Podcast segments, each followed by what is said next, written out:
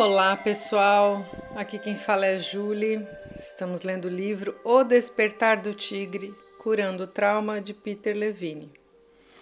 Estamos continuando hoje o capítulo 7, que fala da experiência animal, e ele vem fazendo traçando um paralelo entre a experiência animal e o que a gente sente, a nossa senso-percepção, nosso organismo, né? Resgatando essa nossa essência também animal, né? Vamos ver o que ele diz nesse subtítulo que se chama A Resposta de Orientação, que começa com uma epígrafe um pouco grande do Parque dos Dinossauros. O adassauro continua a comer e está a apenas alguns metros dele. Grant olhou para as duas narinas alongadas no alto do bico chato. Aparentemente, o dinossauro não podia sentir o cheiro de Grant. E mesmo que o olho esquerdo estivesse olhando diretamente, por alguma razão o adossauro não reagia a ele. Ele se lembrou de que o tiranossauro não tinha conseguido enxergá-lo na noite anterior. Decidiu fazer um experimento. Tossiu. Imediatamente o adossauro congelou. A grande cabeça ficou subitamente imóvel, as mandíbulas pararam de mastigar, só o olho se movia, procurando pela fonte do som. Então, depois de um momento, quando parecia não haver mais perigo, o animal voltou a mastigar. Imagine que você está andando tranquilamente num prado aberto e, de repente, uma sombra se move na periferia de sua visão. Como você responde a isso? Instintivamente, o seu movimento anterior para. Você para, pode se agachar um pouco numa postura flexionada e os batimentos de seu coração podem mudar à medida que seu sistema nervoso autônomo é ativado. Depois dessa resposta momentânea de parada, os seus olhos ficarão bem abertos. Sem que você o faça deliberadamente, a sua cabeça se vira na direção da sombra, numa tentativa de localizá-la e identificá-la. Sinta os seus músculos. O que eles estão fazendo? Os músculos do seu pescoço, costas, pernas e pés estão trabalhando juntos para virar o seu corpo que agora está instintivamente se esticando e se alongando. Os seus olhos se estreitam à medida que a sua pelve e sua cabeça se movem horizontalmente para lhe dar uma visão ótima e panorâmica do que o cerca. Qual é o seu estado interior? Que outros aspectos intangíveis de si mesmo você sente como resposta a ter visto a sombra? A maioria das pessoas sentir-se-á alerta e envolvida, curiosa sobre, sobre o que poderia ter sido. Talvez haja um toque de excitação e de antecipação estimulando o seu desejo de descobrir o que é a sombra. Pode haver também uma sensação de perigo iminente. Quando um animal sente uma mudança em seu ambiente, ele responde procurando a fonte da perturbação. A busca pode consistir apenas em um único olho examinando os arredores. O animal se orienta em direção a um companheiro ou a uma fonte de comida em potencial e se afasta de um possível perigo. Se a mudança não indica perigo, comida ou um companheiro potencial, um animal como o adossauro irá simplesmente voltar à sua atividade anterior, o comportamento de um animal, quando ele experiencia e responde à novidade em seu ambiente, é chamado de resposta de orientação. Essas respostas instintivas são primitivas quanto o cérebro reptiliano que as organiza. É isso mesmo, deixa eu repetir. Essas respostas instintivas são tão primitivas quanto o cérebro reptiliano que as organiza. Permite permitem que um animal responda com fluidez a um ambiente que com, em constante mudança. Todos os animais saudáveis, inclusive os homens, possuem esses padrões coordenados de movimentos musculares e de percepção consciente. Apesar de nossas diferenças com relação ao lagarto e ao impala, os novos sons, cheiros e movimentos em nosso ambiente evocam em nós o mesmo padrão básico de resposta. Ivan Pavlov, o renomado fisiologista russo, reconheceu e descreveu essas respostas de orientação em seu trabalho monumental a respeito do condicionamento animal. Ele chamava a característica inata dessa resposta de reflexo. As tentativas de traduzir literalmente essa expressão resultaram no chamado reflexo, o que é. Uma tradução mais exata, contudo, sugere algo mais próximo de o que é isso? Ou o que está acontecendo aqui? Ou ei, o que está acontecendo? que enfatizam a surpresa e a curiosidade inerentes à resposta. Esta dupla resposta, reagir e questionar, é amplamente reconhecida como a característica dominante dos comportamentos de orientação.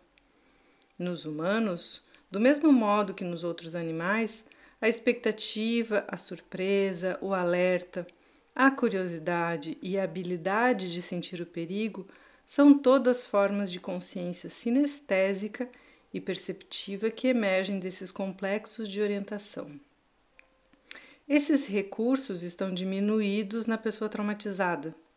Com frequência, qualquer estímulo ativará a resposta de congelamento, trauma, e em vez de uma resposta de orientação apropriada, isto é, um veterano traumatizado pode desabar de medo ao ouvir o barulho do escapamento de um carro. As respostas de orientação são o meio primário pelo qual o animal se sintoniza com seu ambiente. Essas respostas estão constantemente se fundindo uma na outra e se adaptando para permitir que uma variedade de reações e de escolhas. O processo de determinar onde ele está, o que é isso e se é perigoso ou desejável ocorre primeiro no subconsciente. Recentemente, uma amiga me contou uma história que ilustra de modo vívido esse instinto animal em ação. Numa viagem pela África, Anita, seu marido e seu filho de três anos estavam fazendo um safari no Quênia. Eles estavam viajando pelo deserto Masai Mara numa van e tinham parado para descansar. Ela e o marido estavam sentados em lados opostos no carro. Seu filho, de três anos, sentado no colo do pai, estava perto de uma janela aberta. Conversaram sobre alguns animais que tinham visto quando minha amiga, de repente, sentiu que seu corpo se curvava para fechar a janela. Sem que houvesse qualquer razão aparente, e aí ela viu, isto é, ela percebeu conscientemente, a serpente que se elevava da grama fora da van a alguns centímetros do rosto de seu filho. Ela viu. A resposta da mãe foi anterior à sua percepção consciente da serpente. Uma demora poderia ter, sido, ter tido consequências mortais. O cérebro instintivo irá frequentemente orientar, organizar e responder aos estímulos muito antes de estarmos conscientes deles. Fuja, lute ou congele. Mais uma epígrafe do Parque dos Dinossauros que diz assim: Enquanto Grant observava, um único braço moveu-se lentamente para afastar as samambaias do rosto do animal. Grant viu que o membro tinha músculos fortes. A mão tinha três dedos, e cada um deles terminava numa unha curvada e afiada. A mão afastou a samambaia suave, lentamente. Grande sentiu um arrepio e pensou: ele está nos caçando. Para um mamífero como o homem, existe algo, algo indescritivelmente alien no modo como os répteis caçam suas presas. Não é de espantar que os homens odeiem os répteis. A quietude, a frieza, o ritmo, tudo estava errado.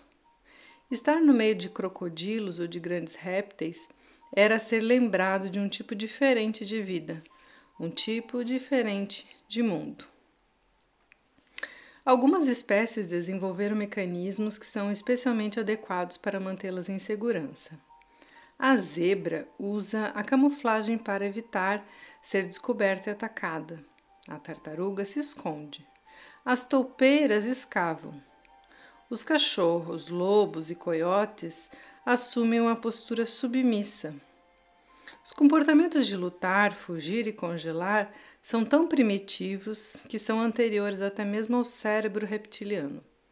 Esses instrumentos de sobrevivência são encontrados em todas as espécies de aranhas e baratas, até primatas e seres humanos. Os comportamentos defensivos primitivos e universais são chamados de estratégias de luta ou fuga.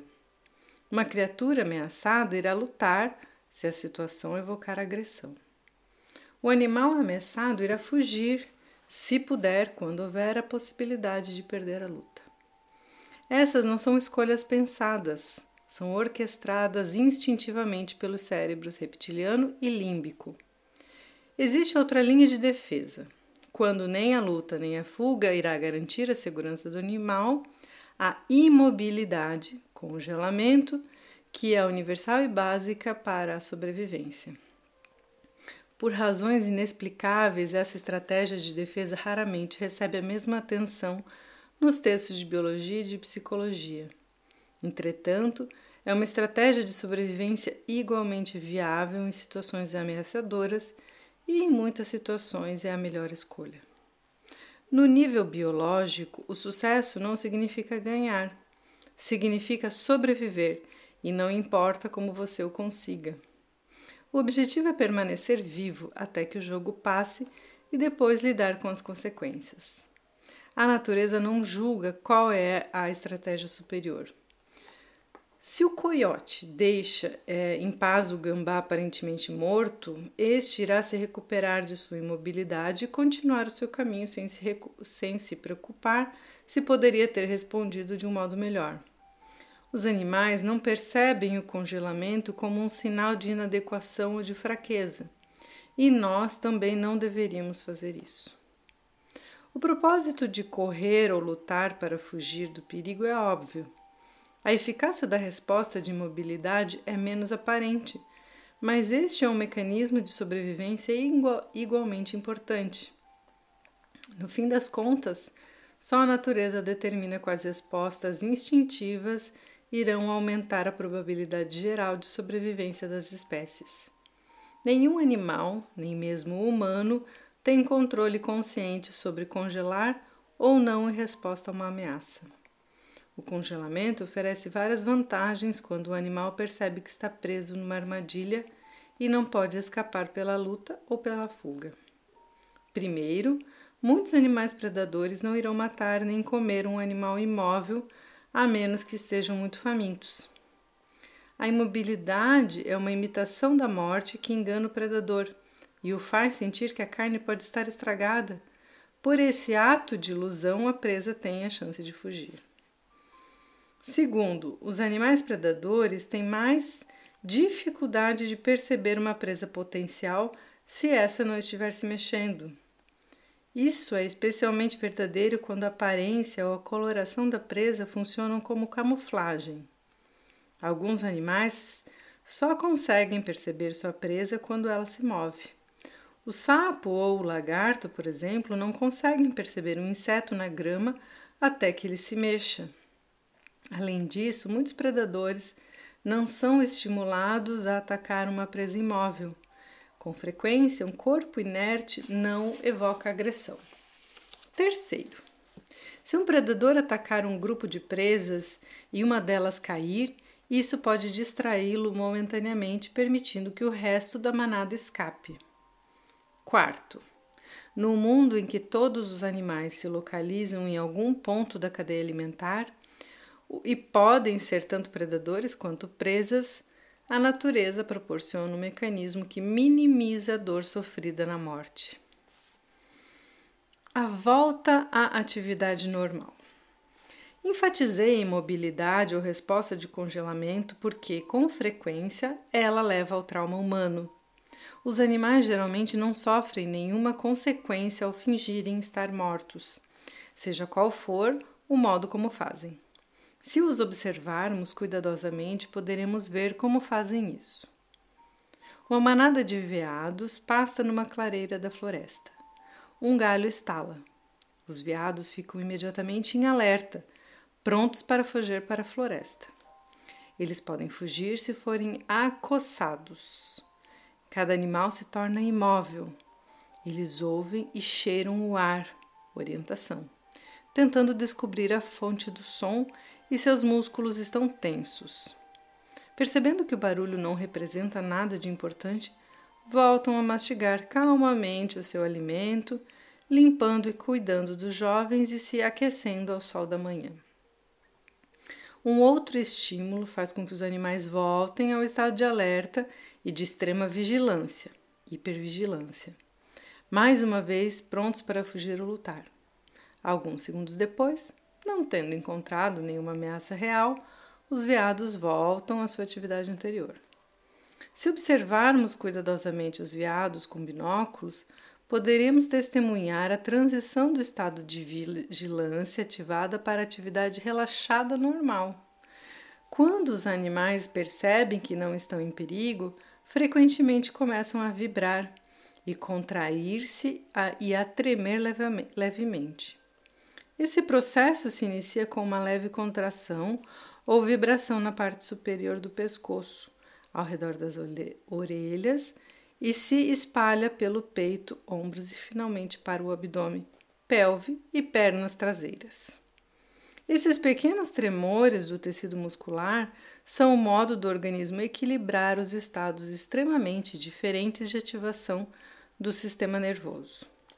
O veado passa por esse ciclo rítmico dúzias, talvez centenas de vezes por dia. Esse ciclo ocorre cada vez que eles são ativados. Os animais passam fácil e ritmicamente do estado de alerta relaxado para o de hipervigilância tensa. E último subtítulo: Os animais como professores. Os animais selvagem, selvagens nos dão um padrão de saúde e vigor e também nos proporcionam um insight quanto ao processo biológico de cura. Eles nos dão um precioso vislumbre de como poderíamos funcionar se nossas respostas fossem puramente instintivas. Os animais são os nossos professores, exemplificando a natureza em equilíbrio. Uma das dificuldades no tratamento do trauma tem sido o foco indevido no conteúdo de um acontecimento que provocou o trauma. As pessoas que sofrem de trauma tendem a identificar-se como sobreviventes em vez de animais com um poder instintivo de cura. A habilidade do animal de reagir à ameaça pode servir como um modelo para os humanos. Elas no, nos dão uma orientação que pode apontar o caminho para nossas próprias capacidades inatas de cura. Precisamos dar atenção à nossa natureza animal se quisermos encontrar as estratégias instintivas necessárias para nos liberar dos efeitos debilitantes do trauma. E assim ele termina este capítulo que a gente leu em duas partes, fazendo um paralelo, né, traçando algumas questões a respeito da experiência animal que a gente poderia utilizar na nossa experiência é, do dia a dia para conseguir não lidar, né, para conseguir lidar melhor com o trauma e não ficarmos traumatizados. Espero que vocês tenham um lindo dia, ótimas reflexões e até o próximo áudio.